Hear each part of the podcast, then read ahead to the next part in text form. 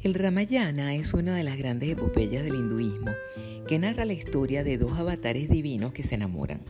Sita y Rama son sus protagonistas, que nacieron y caminaron sobre esta tierra en una época muy remota, anterior a todo lo que podamos recordar.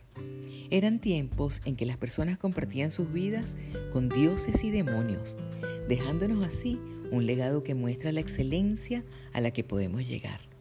El secuestro de Sita nos lleva a vivir experiencias por el mar, la tierra, la guerra, mostrando en esta epopeya la versión masculina y femenina de lo que puede ser la máxima expresión del potencial de un ser humano.